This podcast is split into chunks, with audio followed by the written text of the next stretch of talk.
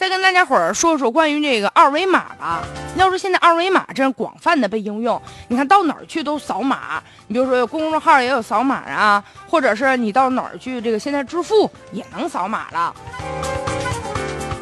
产品促销也让你扫码，经常我有时候出去，人家告诉我说，那个你扫个码吧，扫我二维码，关注我们的什么什么微信的话，然后买东西给你打折或者给你个赠品。现在由于呢这个制码技术几乎是零门槛，但是与此同时，不法分子就将这个病毒啊、木马程序啊，或者是扣费的软件就植入到这个二维码当中了。消费者一旦要是刷码的话，有可能啊你的银行卡就会被别人盗刷。所以说咱们得吃一堑长一智啊，咱们得注意。你比如说，有些人啊，就靠着这个扫码套取钱财，这犯罪嫌疑人呢，就更换了商家这收货的这个二维码了。所以说，这样一来就不不安全。还有就是什么呢？他通过拍照和截图远程就控制了，然后你获得二维码之后，然后呢，可能就主要的目的就是窃取个人的私人的信息。所以说二维码这个乱象啊，一方面主要是源于呢，咱们这个二维码使用的时候，源于日本的一个快速响应码。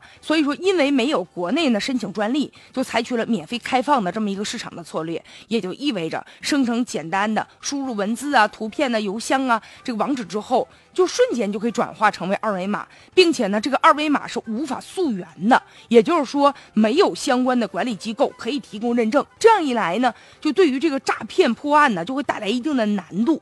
还有就是为了避免伤害怎么办？一方面也亟待这个明确监督平台对这个二维码进行啊一些检测，过滤一些不良的信息。还有就是这些企业一定呢要对这个二维码呀要一定要有这个防伪码，提高你这个技术门槛，就是难。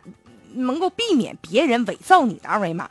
另外一个就是大家伙出去啊，千万别随意的扫，别图那痛快或者图那点小便宜。这样一来，有可能不明来历的二维码背后啊，那就是一个大坑啊，就是一个陷阱啊。所以在这儿也提醒大家伙儿，千万要注意啊。